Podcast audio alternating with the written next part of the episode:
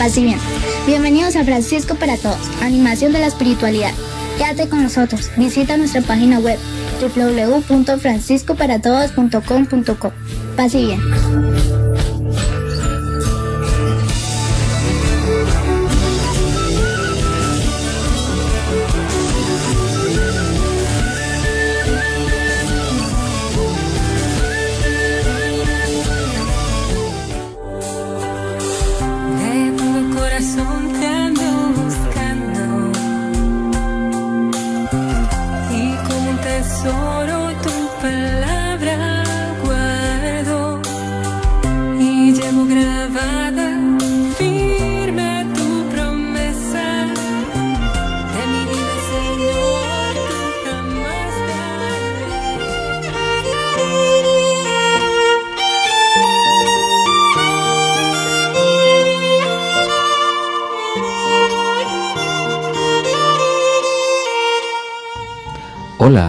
Y bien. Aquí iniciamos Tu palabra es vida. En el episodio del domingo pasado dejábamos a Jesús atendiendo a la gente que contemplaba desde sus entrañas como ovejas que no tienen pastor. Ante esta situación, Jesús responde, según la versión del Evangelio de San Marcos, enseñándoles muchas cosas con calma. Acto seguido, Jesús decide alimentarlos.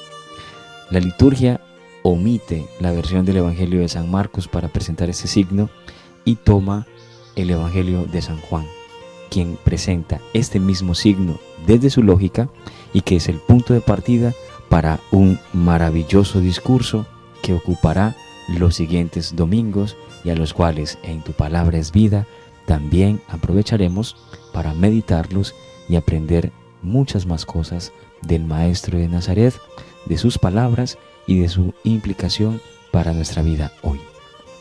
Aquí iniciamos.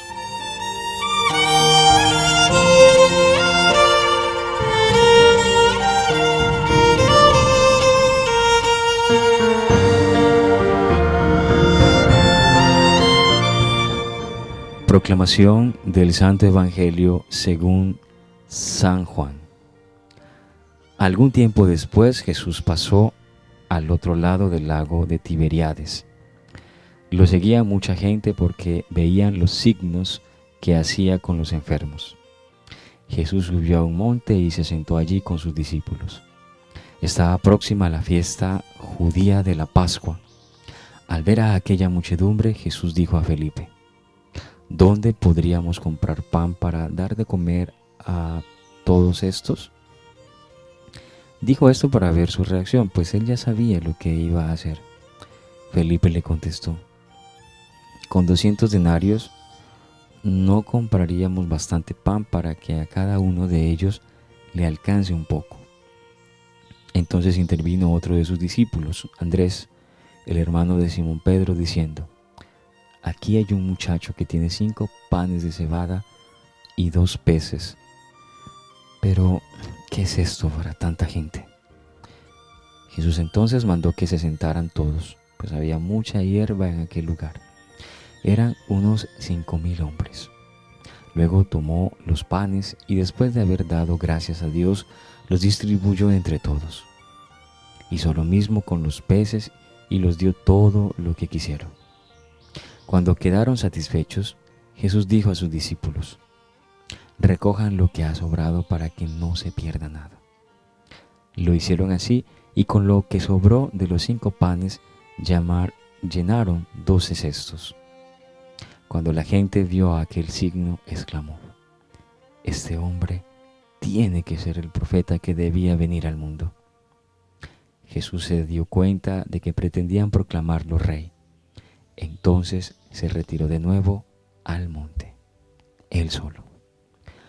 Palabra del Señor. Gloria a ti, Señor Jesús.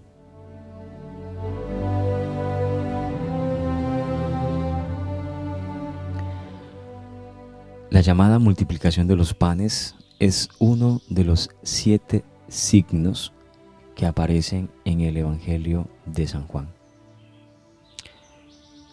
Estos relatos sirven para y revelando ante la mirada de la comunidad juánica y por extensión de todos los que lean el Evangelio posterior, la presencia de Dios en las palabras, pero sobre todo en las acciones de Jesús. Ellos parten de la fe y llevan también hacia la fe. Jesús enfrenta a sus discípulos con el problema de la subsistencia de los que le siguen en su éxodo hacia la nueva tierra prometida.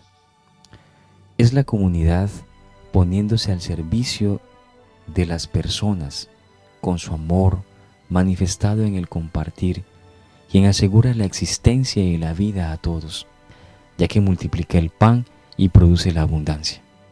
Con los signos visibles de liberación humana que realiza, llega a ser señal en medio del mundo del amor generoso de Dios que provee a los que emprenden el éxodo rompiendo con la sociedad injusta. El signo realizado por Jesús manifiesta el amor de Dios que da a las personas independencia y dignidad. Pero los discípulos lo interpretan mal. En lugar de aceptar a Jesús como el que se pone al servicio de los seres humanos, quieren hacerse súbditos proclamándolo rey y desde ahí buscan no el servicio a los demás, sino la plataforma para su poder. Jesús, para impedirlo, se aleja. Los discípulos, defraudados, desertan. Jesús va a encontrarlos y se supera la crisis. Esta, sin embargo, no estará definitivamente resuelta. La multiplicación de los panes, mencionada seis veces por los cuatro evangelios, constituye un signo que ha de interpretarse en clave social y eucarística. En primer lugar, en clave social, Jesús alimenta a una muchedumbre hambrienta. Tan necesario como alimentarse es dar de comer a los demás, sobre todo a los pobres. Es la única forma de transmitir el Evangelio y hablar del amor de Dios. Sin reparto de comida y bebida no hay comunidad, no hay buena noticia, ni hay Eucaristía. Segundo, en clave eucarística. Ningún evangelista ha enfatizado tanto como Juan el carácter eucarístico de la multiplicación de los panes. El relato evoca claramente la celebración de la Cena del Señor en las primeras comunidades. Jesús toma los panes, pronuncia la acción de gracias y los reparte. La Eucaristía es la cena del Señor. Para los primeros creyentes era una vivencia anticipada de la fraternidad del reino. Hoy sin duda tenemos que recuperar la Eucaristía como signo y vivencia de comunión y fraternidad entre nosotros. Hemos ritualizado la celebración y la hemos vaciado de su contenido. Sin embargo, hay algo que aparece claro en la tradición de la iglesia. Cuando falta fraternidad, sobra Eucaristía. Cuando no hay justicia, cuando no se vive en solidaridad, cuando no hay cuando hay despreocupación por el otro, la celebración eucarística queda vacía de sentido. Y con esto no se quiere decir que solo cuando se vive entre nosotros una fraternidad verdadera podremos celebrar la Eucaristía. Pues la cena del Señor no es el reino, es sacramento del reino. No tenemos que esperar a que desaparezca la última injusticia para celebrar nuestras Eucaristía. Pero tampoco podemos seguir celebrándolas sin que nos impulsen a comprometernos en la lucha contra toda injusticia.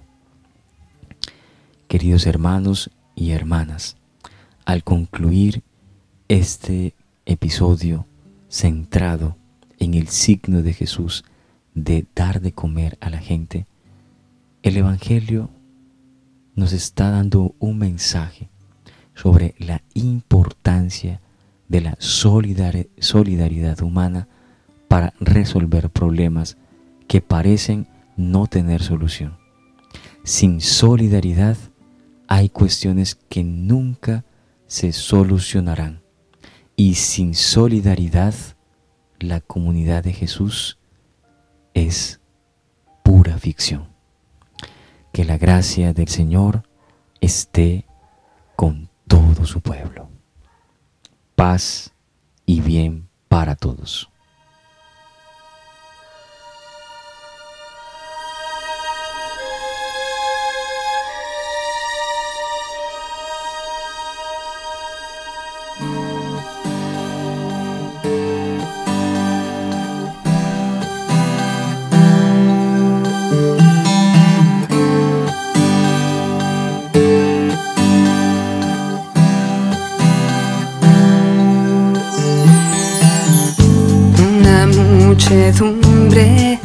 Estuvo todo el día con él. Sintió por ellos compasión y quiso darles de comer. Les pidió, pidió a los suyos reunir pan. Cinco trozos bastarán y hasta sobrarán. Dale a Dios todo lo que tengas. Él lo bendecirá y lo multiplicará.